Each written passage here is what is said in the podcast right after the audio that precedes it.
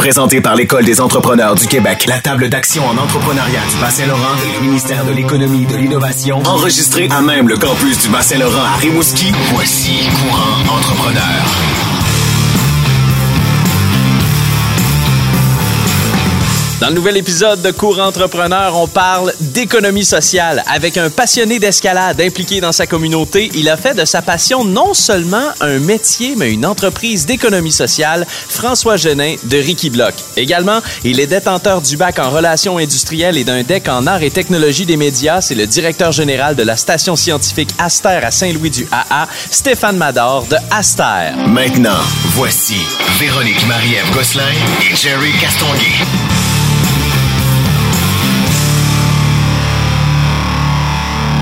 Véro, l'économie sociale pour toi, c'est important. Oui, parce que c'est important pour notre région. Oui. On parle beaucoup, bien sûr, d'entreprises incorporées, Mhm. mais euh, la région du Bas-Saint-Laurent est reconnue pour euh, son économie sociale. C'est plus de 7000 entreprises d'économie sociale. Et parmi ces 7000 entreprises-là, euh, il y a différentes formes d'entreprises d'économie sociale. Il y a des coops, il y a des OBNL. On parle de 3300 coops, je pense 3700 euh, organismes à but non lucratif. Ça représente 150 000 emplois quand même au Québec. C'est énorme. Ouais. ça, souvent, l'économie sociale, on pense, oui, aux OBNL, on pense aux coops, tout ça, mais c'est partout. Tu sais, on, on va voir un spectacle, il y a des bonnes chances que ça soit un organisme à but non lucratif Ben en oui. arrière de ça, tu sais. Euh, on va juste à l'épicerie, il y a probablement une coop. Ben oui, c'est vrai. Les coopératives euh, d'agriculture, tu sais. Il faut faire une différence entre les organismes à but non lucratif communautaires, tu Mhm. sais, avec, euh, il y en a plein, là, tu sais, les, les fondations et tout ça, ça c'est Ouais. une chose. Mais l'économie euh, sociale, c'est qu'il y a, il y a un, un service qui est vendu, il y a vraiment un acte économique Ouais. en, en arrière de ça, mais c'est pas nécessairement que monétaire, c'est aussi social. Ça peut être par exemple la création d'emplois, Ouais. ça peut être de, euh, de permettre à la culture de, de se développer, à un sport aussi à se développer. Puis c'est- très, très populaire au, au Bas-Saint-Laurent. Puis quand j'ai pris mon poste en- à la direction régionale, euh, puis j'ai fait un peu... euh, mon plan de match pour la première année, moi, je, voulais- je tenais à faire des activités en économie sociale parce que c'est très populaire. Puis lors de l'inauguration en août, ben, ça fait un an quand Hey, même ben déjà, oui. je, je- je réalise. Ça va vite. Euh, je m'étais euh, mis sur la table que j'allais faire un parcours en économie sociale, puis ça a été nos premiers qu'on a fait. Donc, on avait déjà une cohorte de 15 en- entrepreneurs de l'économie sociale. Ça provenait de l'industrie touristique, de l'industrie culturelle. Euh, on est vraiment contents, puis on avait un super partenaire qui est Économie sociale euh, Bas-Saint-Laurent. Donc, je tiens à saluer d'ailleurs Ouais. Jacques Bérubé, qu'on connaît bien, qui Ben était oui, euh, chez Monsieur Spectar, oui, ouais. avant, auparavant. Donc, qui est un mordu, lui aussi, d'économie sociale. Donc, on va recevoir deux de nos participants de notre cohorte d'économie sociale. Puis je pense qu'en 2020, l'économie sociale a pris encore plus d'importance euh, avec l'achat local, l'achat responsable également. Puis ça, ça en fait partie quand tout le monde peut mettre un peu l'épaule à la roue de quelque façon que ce soit par du bénévolat dans des, des Ben oui. organismes comme Moisson Rimouski Neigette qui va aider, par exemple, avec fruits partagés, des maraîchers à aller cultiver des fruits parce qu'on n'a pas assez de travailleurs. Ça aussi, c'est de l'économie sociale. Ce que je trouve intéressant, c'est que de plus en plus, le Inc. s'inspire de l'économie sociale au niveau des valeurs, par exemple. Tu sais, La création, la croissance, on en a parlé pendant toute la saison, c'est pas juste un chiffre, une colonne de chiffres avec une petite ligne en bas. Tu sais, des fois, c'est juste de créer euh, quelque chose. On parle d'économie circulaire. On- n'a pas fait d'épisode là-dessus encore, mais tu sais, dans une saison 3, qui c'est l'économie circulaire, de faire en sorte que les déchets d'une entreprise A deviennent Une ressource pour une autre. ben c'est ça. Ouais. tu sais, c'est- c'est un esprit en arrière de tout ça, de, aussi de faire la différence. sais. Ouais. Alors, on va, on va accueillir notre premier invité. Courant Entrepreneur. Stéphane Mador d'Aster, bonjour. Hey, salut. François Genin de Ricky Block, allô? Salut. Bienvenue. Vous êtes dans notre épisode sur l'économie sociale aujourd'hui parce que vous avez des, des entreprises, vous êtes des entrepreneurs qui euh, ont à cœur un objectif particulier. Euh, on va commencer avec Stéphane. J'aimerais que tu nous présentes Aster en quelques mots. Ben, heure, c'est là où est-ce qu'on cultive du rêve, en fait. Euh, on fait ça, entre autres, lorsqu'on présente nos activités muséales. on, ac- on donne aussi l'accès aux gens au ciel étoilé étoilées en soirée. Puis, euh, ce qu'on fait aussi, c'est euh, on s'en va euh, mettre des étoiles dans les yeux des Ah. jeunes lorsqu'on s'en va dans les beau écoles. quand il en parle, hein? C'est pas merveilleux. Ben c'est ça, avec nos activités scientifiques, on s'en va dans les écoles un petit peu partout au Québec, au Canada même. euh, puis ben là, bientôt, on n'aura plus de frontières parce qu'on travaille sur des projets dans le monde du virtuel. Ça fait Wow. que ta maison, ton école, peu importe où est-ce qu'elle va être, on va être capable de vous retrouver. Aster, ça fait longtemps que ça existe parce que moi, j'étais au primaire puis je suis allé. Là. Ben oui, c'est sûr. C'est depuis 1976 qu'Aster existe. là. Hey, on n'était même Ouais. pas nés. ben non, c'est ça. Ben oui, moi j'ai été un des premiers euh, jeunes blancs-becs à l'âge de 3-4 ans à déambuler à l'intérieur du musée euh, parce que mon grand-papa, qui restait tout près, connaissait celui qui a fondé Aster. Ça fait que moi j'ai passé une couple de mes fins de semaine là, de temps en temps à La tête en haut. euh, la tête en l'air, puis à me promener au travers des clients qui, qui visitaient ça. Puis, euh, Ça a toujours été un en- organisme à but non lucratif. Toujours, depuis les débuts. Oui, tout à fait. Euh, même si à l'époque, le, le- le- celui qui a fondé Aster, M. Jacques Pelletier, était euh, propriétaire des lieux, si vous voulez. Euh, L'organisation qui entourait, qui chapeautait ça, a toujours été un organisme à but non lucratif. Et toi, ton, ton background, à part avoir grandi là, au niveau de tes compétences, si on veut, c'est quoi? Ah, j'en ai pas vraiment. En fait, des compétences, on les développe avec le temps. Non, mais c'est vrai. Mais t'as des fond, études! euh, c'est ce qu'il voulait dire, là. T'es oui, étudiant en quoi, c'est ça? J'ai commencé par euh, un, un cours euh, en communication au cégep euh, à Jonquière, en arts et technologies des médias. Ah, tiens. Euh, Puis ça m'a amené au fil du temps à, à- à faire des différents projets. là. Tu sais, Je me suis, euh, je me suis euh, un petit peu intéressé au domaine de la politique. Puis après ça, j'ai reviré ma veste. Puis je suis devenu plus euh, au niveau de la gestion. Fait que j'ai fait un, un cours en relations industrielles à l'Université Laval. Puis euh, lors d'un de mes nombreux retours en région, parce que c'est toujours l'enjeu là, de, de la jeunesse, c'est de partir pour aller étudier dans un, dans un milieu extérieur. Ouais. Après ça, ben, tu fais quoi de ta vie? Euh, ben, dans un de ces retours-là, ben, on a eu un projet, entre autres, plein de jeunes ensemble, où est-ce qu'on avait décidé de faire une coopérative, où est-ce qu'on mettait à, à l'intérieur de tout ça nos talents, puis on a essayé de développer différents projets. C'est là que je me suis rendu compte, ben, tu sais, j'aime ça, moi, quand, tu sais, la, la- la- la dynamique euh, interpersonnelle, comment gérer ça. Je me voyais-tu en administration? Pas tant, mais toute l'organisation du travail, l'efficience, toutes ces affaires-là, ça m'intéressait. Ça fait que je suis allé en relations industrielles, puis euh, de fil en aiguille, j'ai travaillé dans le coin de Québec, euh, j'ai été, j'ai fait différents projets en, en gestion des ressources humaines, puis par la suite, ben une opportunité s'est ouverte, puis c'était de, de travailler chez Aster. À quel titre euh, t'es arrivé chez Aster? Ben au départ, j'étais à la promotion des activités scolaires. OK. Ça veut dire que C'est une moi, grosse je contactais... partie du chiffre d'affaires d'Aster. hein? Ben, c'est entre 80 et 90 là, Ouais. des, des revenus qui viennent de ce domaine-là, principalement des revenus autonomes, parce qu'il n'y a pas vraiment de subventions là, récurrentes qui sont euh, chez Aster. Souvent, on entend parler Ah, ouais. Hey, vous êtes un organisme paragouvernemental. Euh, oh, non, que non, oh, que non! On pédale en terre pour être capable d'arriver à tirer notre, euh, notre épingle du jeu. De fil en aiguille, ben, c'est ça. Euh, J'étais censé être sur un plan de relève euh, de- du directeur pour une période de deux ans. Finalement, après six mois, je suis rendu à la direction. Ah, mon Dieu. Hein? Ouais. Il y a des plans de même des fois. Ça va vite. tu faisais l'affaire, ça a l'air. Ouais, on rentrera pas dans les détails, mais disons que ça pressait que je prenne la place. OK, OK, OK, OK. Euh, entre-temps, j'aimerais aussi parler à François un peu. J'aimerais que tu nous présentes Ricky Block parce que c'est pas tout le monde qui y va non plus. Là, on, on- on sait de quoi on parle, mais parle-nous de ta vision de Ricky Block.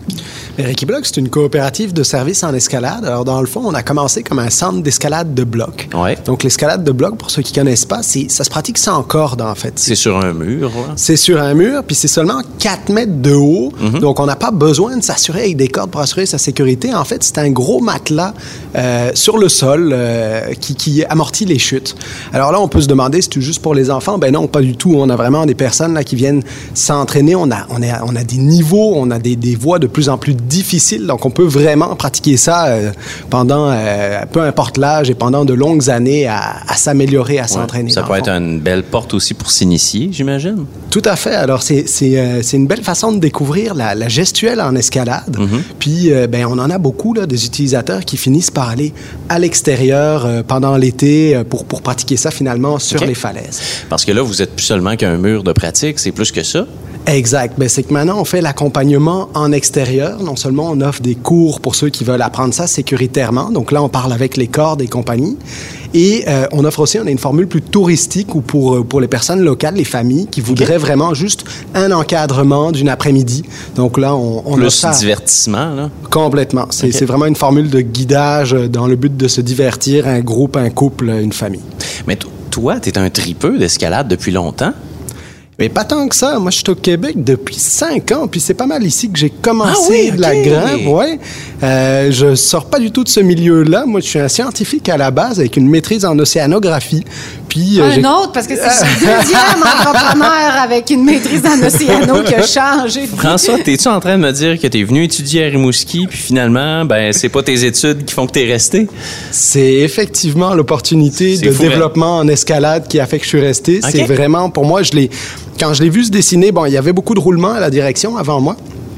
Puis euh, comme je commençais à vraiment m'intéresser davantage personnellement à ma pratique en escalade, là je poussais en escalade de roche, en escalade de glace, je sentais que j'avais les compétences de mener le projet une étape plus loin. Et donc on parle d'une école d'escalade, donc donner aujourd'hui des cours de pratique autonome, ben ça demande toute une série de brevets. C'était vraiment quelque chose qui était dans mes cordes.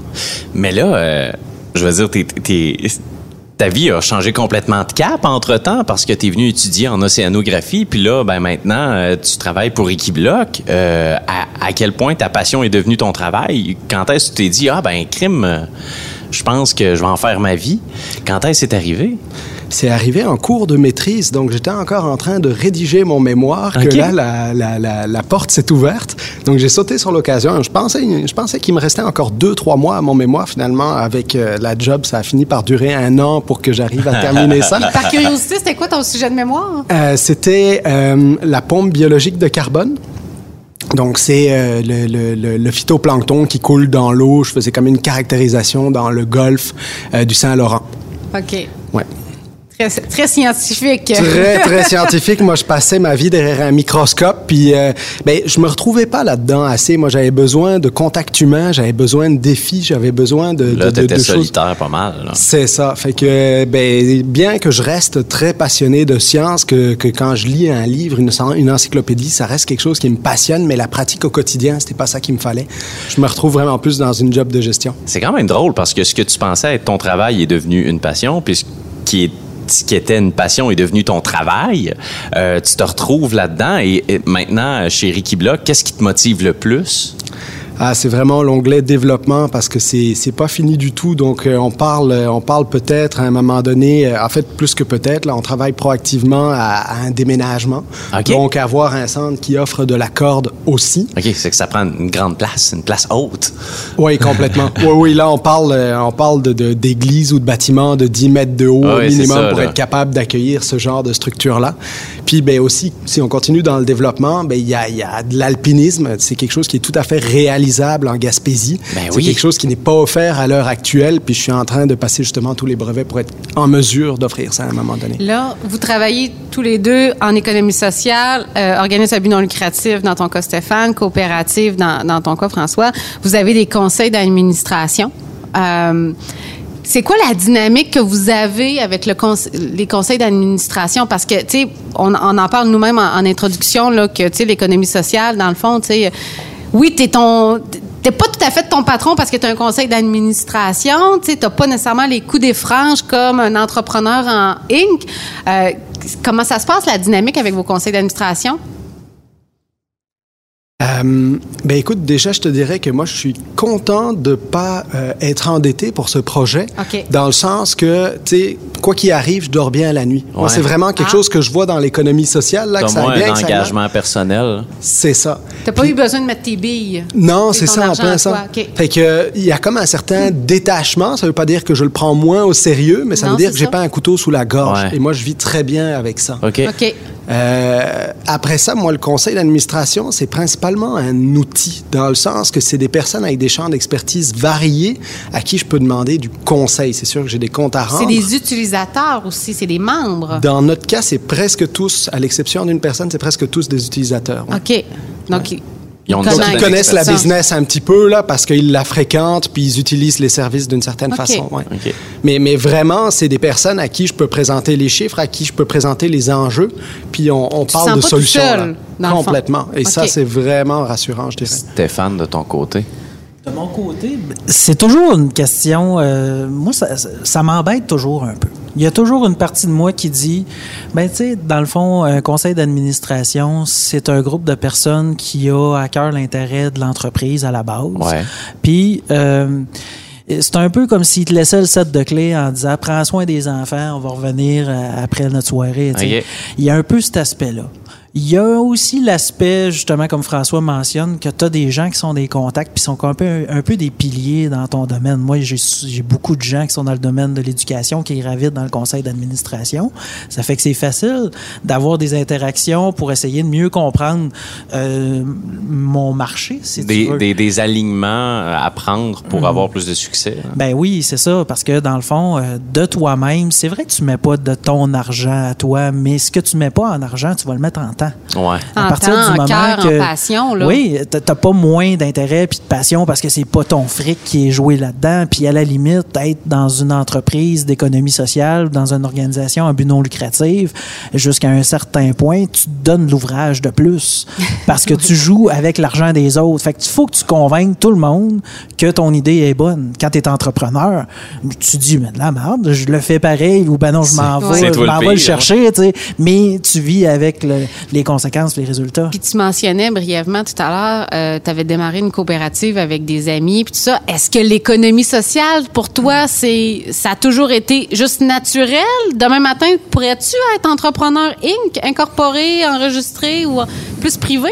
J'y ai pensé. OK. Souvent, oui.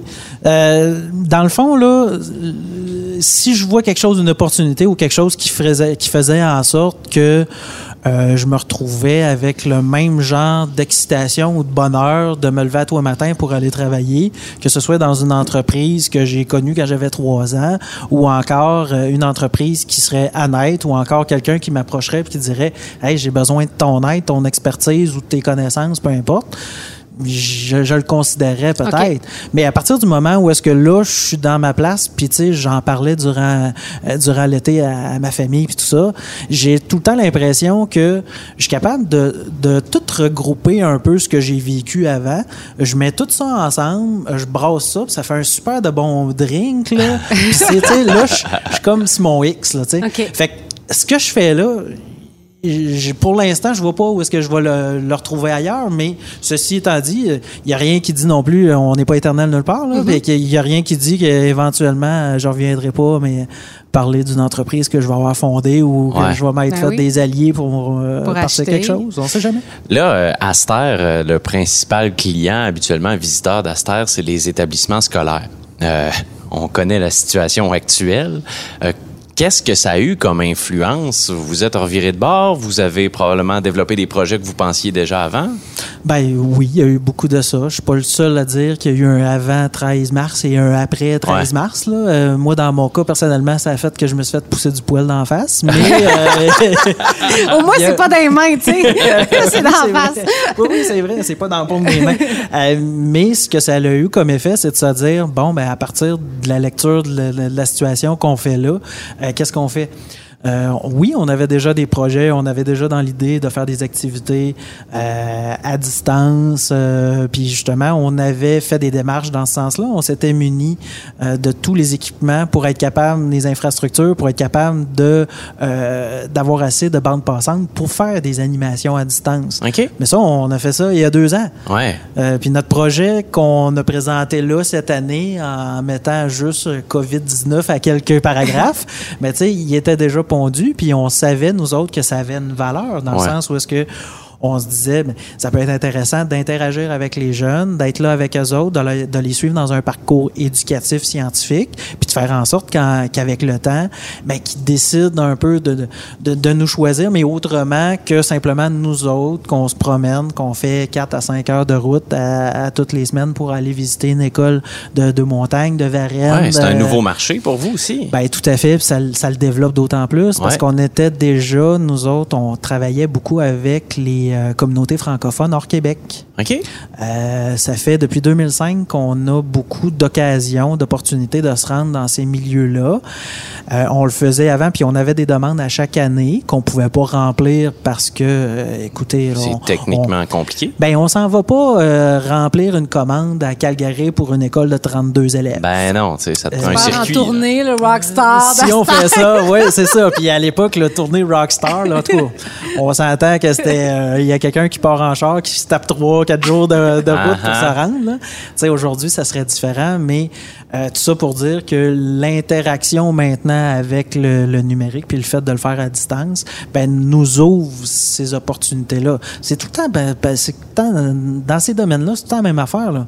Est-ce que euh, il y a quelque chose qui se passe, tu le prends-tu contre toi ou ben non, tu le prends comme une opportunité, pose-toi la question, puis après ça, fonce. Là. Ouais, oui. si, t'as- si tu vois qu'il y a la moindre chance que ça puisse découler sur quelque chose de le fun pour ton entreprise, puis que ça se fait au bénéfice aussi de remplir ta mission, ben fais-le. Parce que si c'est pas toi qui le fais, ton voisin va avoir cette idée-là aussi à un moment donné, puis c'est le plus rapide qui va le faire, qui va, qui, qui va combler cet espace-là. Oui, qu'on soit en économie sociale ou en entreprise privée, de la compétition, il y en a. Puis je trouve ça intéressant de, de démontrer que l'économie sociale, premièrement, ben, c'est pas une histoire de subvention nécessairement tout le temps. Tu sais, le Ben financement, tu sais, il- ça prend des utilisateurs et tout ça, puis qu'il y a aussi la notion de, de compétition, tu sais. Ben, il y a la notion d'économie. Tu sais, si Voilà. tu fais pas d'économie en faisant tes activités, s'ils sont sociales, ben, c'est un club social. Là, ce qu'il faut que tu fasses aussi, c'est que tu démontres que tu es capable d'opérer puis de générer des revenus suffisamment pour être capable de continuer à vivre. François, j'ai l'impression que toi aussi, ça a eu une influence parce que jamais les gens ont voulu autant faire des activités physiques pour le divertissement, pour partir à l'aventure. J'imagine que ça a eu un impact pour Equibloc, ça? Oui, bien, c'est ça. Nous autres, euh, pour ce qui est des services extérieurs, ça, ça a vraiment augmenté. Là. On, cet été, on, on a vraiment mis le paquet là-dessus. Euh, on a travaillé aussi sur l'expérience client sur notre site Internet pour rendre ça attractif pour les personnes qui connaissaient pas du tout l'entreprise. Donc là, on a eu des, des touristes de, de Montréal, Québec, etc. Donc ça a Ben oui. vraiment été une belle réussite de ce côté-là. Ouais. Puis c'est c'est quand même, euh, je veux dire, vous encadrez des gens, vous les initiez à l'alpinisme, puis j'imagine qu'il y a plein de gens qui ont découvert ça grâce à vous, puis qui c'est des clients récurrents? C'est effectivement complètement euh, nouveau dans le secteur. Donc, on est vraiment la, la seule entreprise de ce genre dans tout l'Est du Québec. Ben oui. Donc, euh, passer, euh, passer la ville de Québec, là, il n'y a personne qui offre ce service à part nous autres. Donc, effectivement, ça donne tout un accès à, à cette partie de la population à, euh, à de l'autonomie, effectivement, à, à différents services d'escalade. Comment vous réussissez, à, autant euh, Stéphane que, François, comment vous réussissez à, vous renouveler, euh, renouveler votre passion de façon quotidienne euh, avec vos domaines? Je pense à toi, ça fait quand même quelques années que tu es là, tu vois les choses s'améliorer. Est-ce que toi, fondamentalement, tu as des projets que tu guides? Oui, toujours, avec l'équipe aussi, parce que, tu sais, à quelque part, euh, comme je disais, euh, moi, mets-moi tout seul dans une présentation dans le domaine scientifique, ça se pas peut que la de période thé, de, ouais. questions soit courte. Par contre, euh, avec ces gens-là qui ont des aptitudes, qui ont des connaissances, puis qui ont le goût, tu sais, moi, je deviens juste un peu le moteur de ces idées-là qui circulent. Puis, ben, tu sais, j'ai assez de bagou pour être capable de le vendre un peu. Ça fait que ça, ça aide beaucoup. tu sais. Puis on a beaucoup de partenaires qui, naturellement, euh, vont nous suivre, vont nous supporter dans nos projets. Fait que il y a toujours des choses qu'on peut mettre de l'avant. Puis l'écologie de l'éducation, et, et, tu sais, ça se questionne beaucoup, ça se renouvelle beaucoup. Euh, moi, quand j'étais allé à l'école, des orthophonistes, des pédagogues, des, des tu sais, tous les mots en hog, puis ces affaires-là, ça n'existait pas là, à l'époque. Tu avais un enseignant, tu avais le directeur, puis tu avais le corridor. Si ça marchait pas, tu allais dans le, Le corridor. corridor, Là, ouais. maintenant, il y a beaucoup de ces gens-là. Il y a une manière de penser qui est différente. Puis Tu faut- dois adapter ton contenu aussi en fonction de tous ces spécialistes-là, tu sais. Tout ça, tout ça, oui, parce que le langage a changé aussi. Euh, bon, ben là, on, on est dans une situation cette année où est-ce qu'on a développé des activités, oui, mais on développe des activités en fonction de la peut-être la, la minorité ou peut-être dans certains cas la majorité de ceux-là qui, à partir du 13 de mars, ont décidé de pas envoyer leur enfant à Ouais. l'école.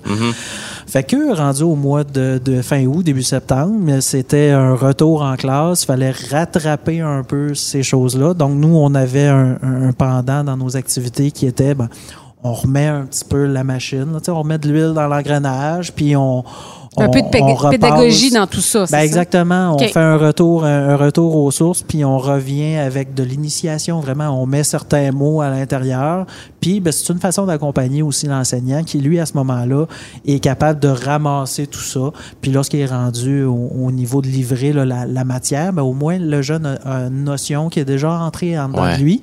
Puis, ben, c'est un- c'est une personne externe là, qui est arrivée dans le portrait, puis qui l'a euh, qui l'a comme un peu éveillé des fois là, à ces, à ces notions-là. Fait que, non, là-dessus, euh, moi, je vois ça super, euh, super positif euh, dans le sens où est-ce que, on veut s'intégrer dans ce domaine-là, puis on, on fait les efforts pour aussi, puis on, on, est toujours à, l'affût, puis d'essayer justement de se renouveler tout le temps, parce que si on arrête de, réfléchir puis aller de l'avant, ben c'est là qu'on va, qu'on va mourir un peu. Là.